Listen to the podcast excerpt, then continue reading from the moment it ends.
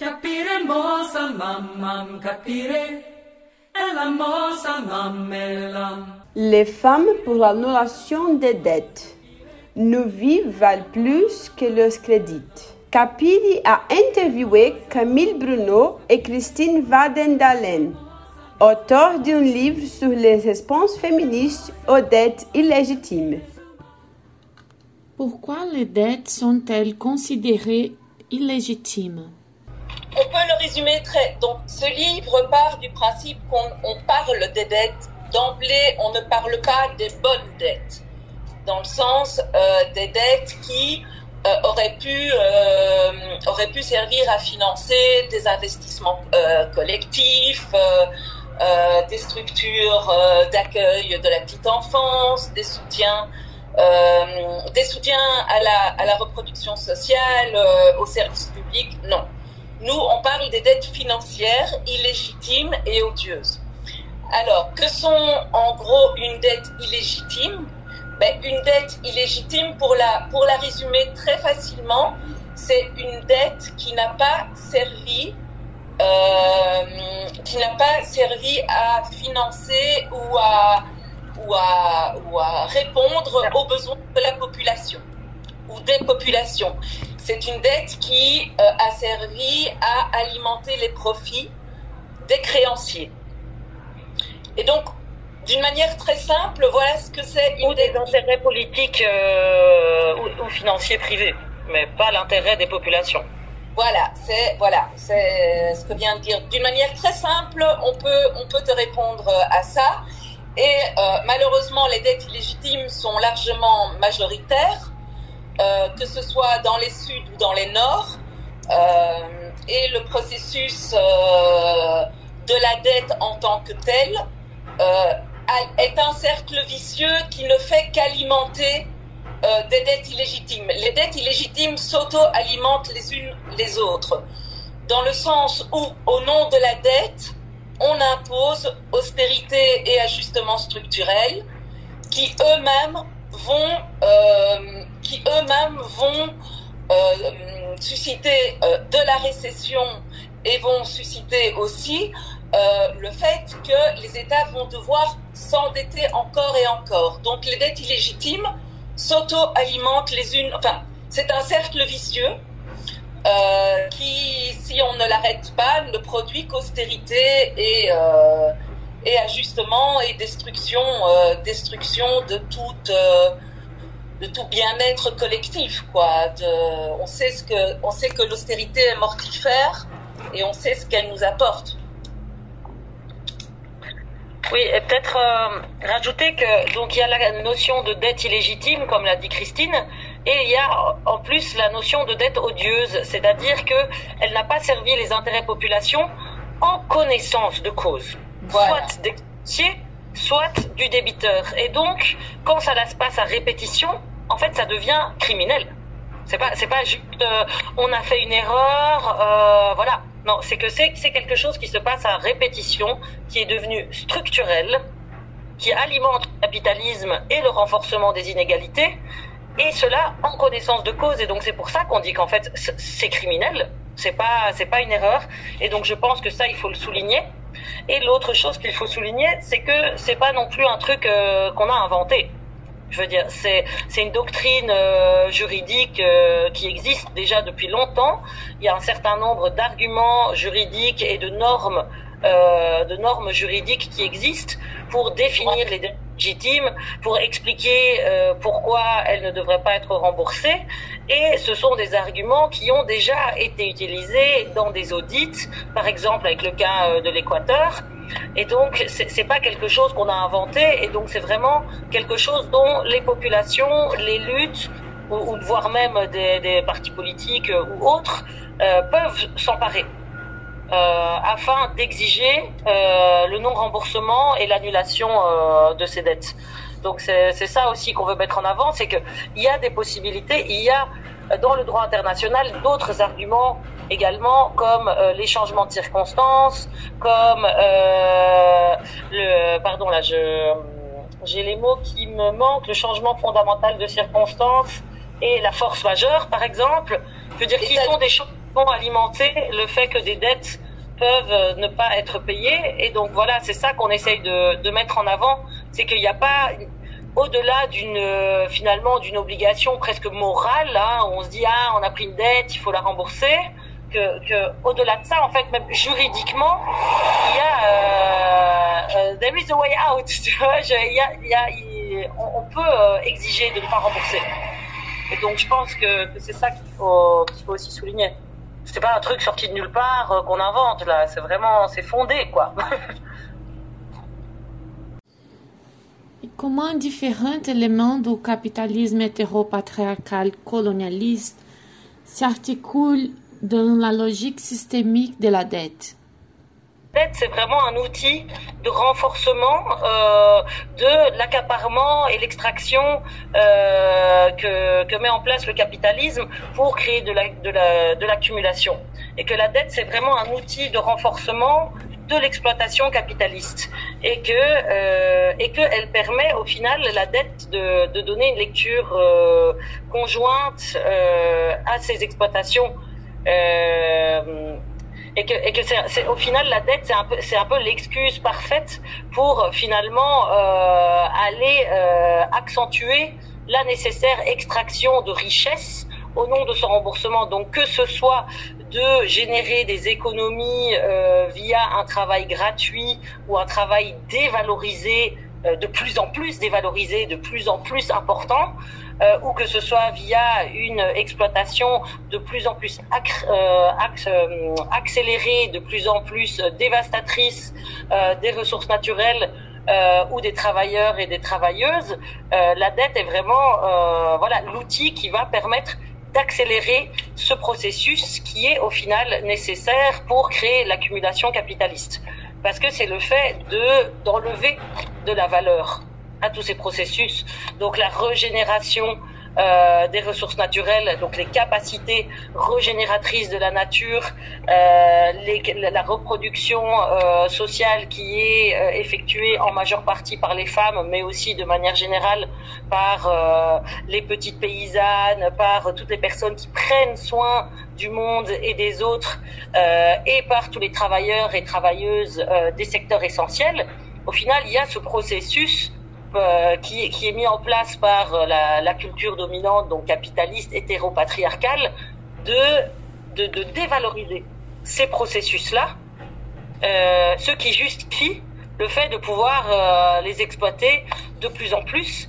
Et la dette euh, donc euh, va justifier le fait qu'on doit de manière de plus en plus rapide extraire de la richesse de toutes ces choses qu'on considère comme infinies, comme sans valeur, comme extensibles, pour aller créer finalement la valeur monétaire qui est nécessaire au remboursement. Et donc on voit vraiment la dette comme euh, comme une continuation de la colonisation, comme un outil de colonisation continue, pas seulement du nord envers le sud, mais aussi de tous ces corps marginalisés et de tous ces processus. Euh, donc c'est comme le dit euh, Véronica, c'est vraiment un processus d'extraction financière de, tous les aspects euh, de la vie, un processus de colonisation financière des espaces de reproduction sociale et, et d'exploitation et de destruction du vivant au nom de son remboursement. Et donc nous, ce qu'on propose, c'est effectivement une, une lecture conjointe de ça. Et, euh, et, on pense qu'elle est très importante parce qu'on peut, c'est difficile quand on a un peu, quand on voit que c'est une seule et même logique, c'est difficile de, de, de, les séparer en fait. Et que, et que si on ralentit sur un aspect, ben on va accélérer sur l'autre. Et donc, euh, donc, voilà, je me suis un peu égarée, mais je je sais pas si si j'ai répondu euh, à la question. Oui. Mais ou si tu veux rajouter quelque chose, Christine mais ah, j'étais un peu en train de, de, perdre dans mes. Ok, peut-être euh, ce que moi je peux rajouter par rapport à un aspect qui, qui me tenait euh, vraiment à cœur, qui est justement l'aspect central de, de, de l'accaparement par le capitalisme et euh, la dette du travail gratuit euh, de reproduction sociale, puisque euh, ben la, la, la, dette, en fait, la dette, comme l'a dit Camille, euh, colonise euh, l'intime des femmes. C'est-à-dire que, euh, et il y a ce principe que Véronica Gago, qui a fait réaliser avec euh, Lucie Cavaliero et euh, Silvia Federici la, préface du livre. Donc ce, ce concept euh, vient, vient, vient de leur travail, mais c'est vraiment important de, comprendre à quel point cette pénétration de, de, de l'endettement arrive au sein, des foyers. Donc, et on sait à quel point le patriarcat a fait en sorte que la responsabilité euh, de la survie euh, du foyer ou de la communauté euh, soit impartie aux femmes, eh bien, en fait, l'augmentation de la dette publique fait en sorte que les femmes doivent s'endetter pour pouvoir assurer cette survie, euh, pour pouvoir assurer euh, cette survie de, de, leurs proches. Puisque l'État social a été détruit, les services publics ont été détruits, il n'y a plus euh, de soutien public à la reproduction sociale, eh bien la dette, elle va... Et et la TVA augmente. Et... Elle, va coloniser, elle va coloniser l'intime. Mm -hmm. L'intime et le quotidien des femmes qui s'endettent, se, surendettent et donc sont de plus en plus soumises à aussi des violences euh, consécutives à ce surendettement et cette insolvabilité puisqu'on parle aussi d'esclavage de, de, par la dette et de prostitution pour dette. Donc on voit à quel point, euh, au-delà des concepts, dans, dans l'intime des, des, femmes, ben, la dette a des conséquences, euh, comme l'a dit Camille euh, tout à l'heure, euh, criminelles et violentes. Merci. Et machistes. L'exemple cas concret dans différents pays est un aspect très intéressant du livre. Comment voyez-vous le rôle de la lutte contre la dette dans les différentes stratégies anticapitalistes des pays du Nord et du Sud? Je, je, pense que, justement, ce que nous ont montré les, les mouvements féministes, mais pas que, hein, ces dernières années, c'est que on peut, on peut se saisir de cette question de la dette de tellement de manières différentes.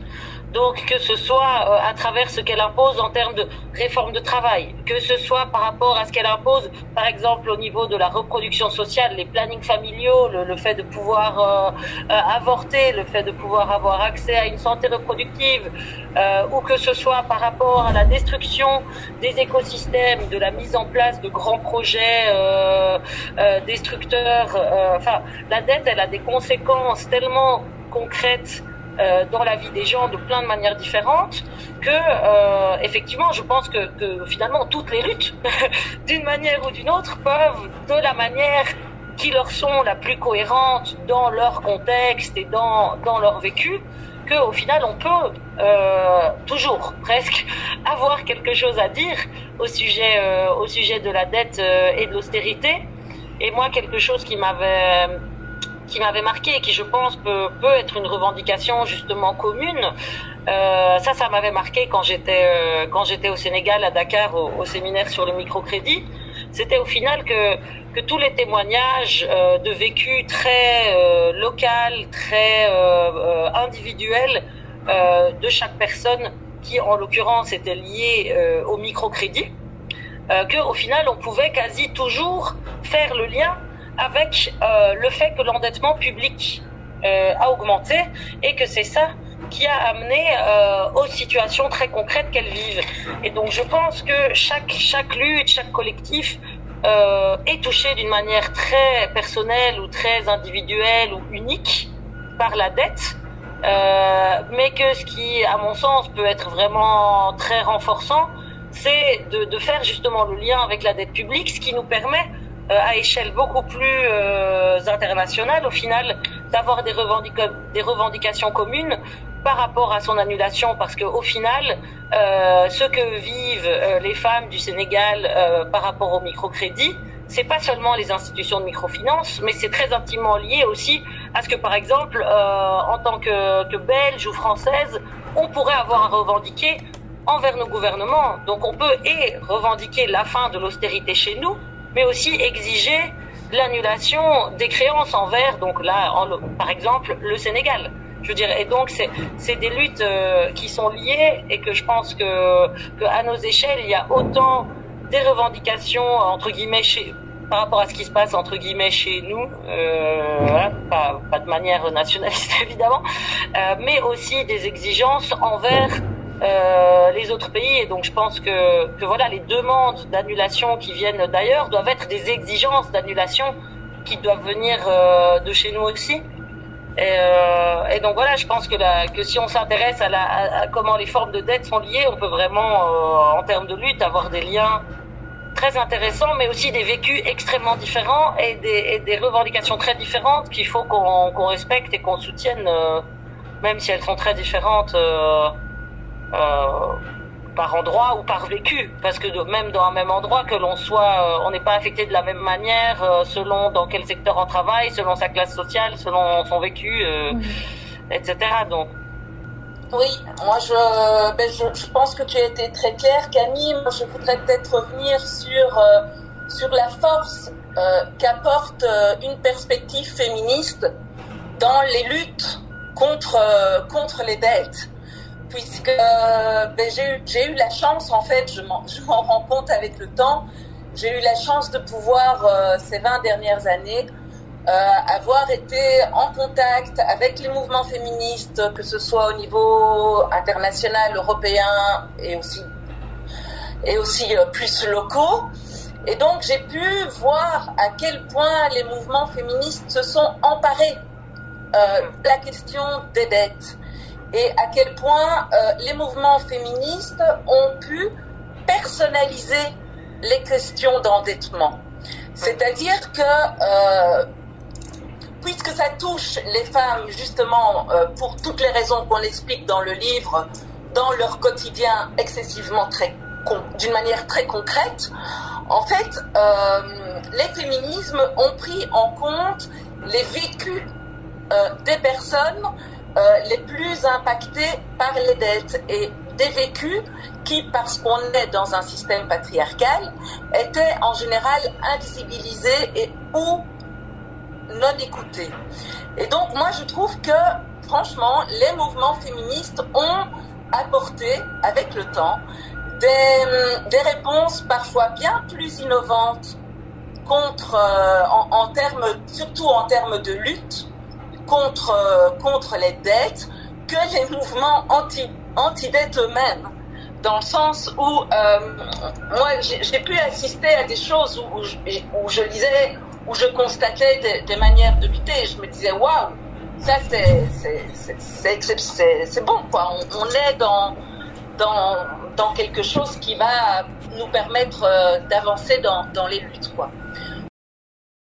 Est-ce que vous pouvez donner quelques exemples de ce type de réponses féministes Ben oui, par exemple, euh, par exemple le, le enfin, une réponse féministe a été, euh, a été ben, les, grèves. Hein? Les grèves, les grèves euh, qui ont permis de mettre euh, notamment en avant tout le travail invisible et tout, euh, et tout le fait. Et, et, et, donc, qui dit travail invisible dit lien, lié, pourquoi est-ce que ce travail est invisible? Et donc, si on, on, se pose la question de pourquoi ce travail est invisible, on se pose la question de quels sont les systèmes de domination qui rendent ce travail invisible, et on arrive au capitalisme alimenté par les dettes. Donc, euh, donc ça, c'est un des exemples où, euh, où à un niveau plus théorique, euh, la, la perspective justement de Véronica d'extraction financière, et de, et de toujours aller, euh, toujours aller chercher en fait la, la parole, la, par, la parole et les vécus euh, des personnes qui sont impactées et donc personnaliser la question de la dette.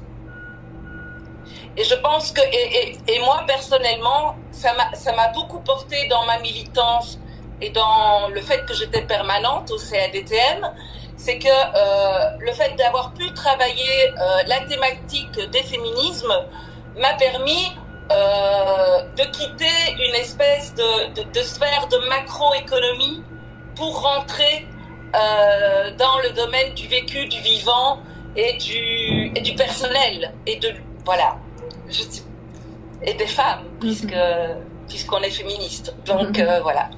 Je ne sais pas si ça a été clair ou si Camille veut rajouter quelque chose.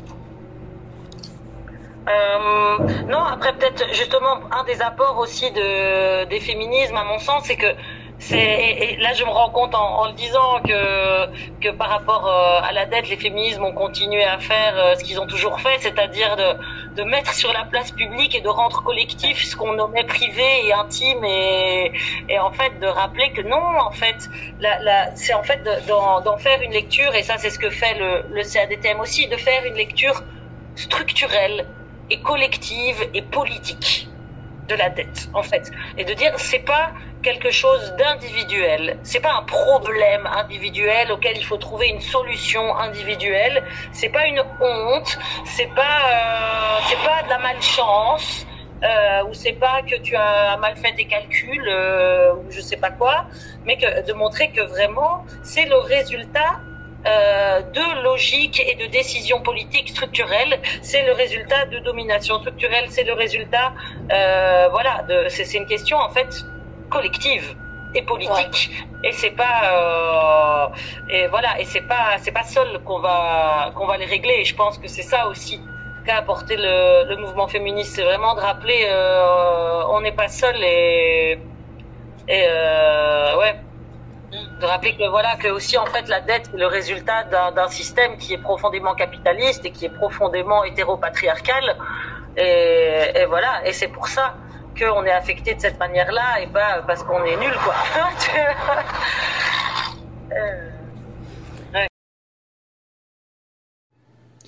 Je voudrais dire que cette affirmation selon laquelle il est vraiment possible d'annuler les dettes illégitimes d'abolir ces dettes, c'est une affirmation très importante pour nous qui sommes des militantes anticapitalistes. Et, c'est un point très fort de votre livre.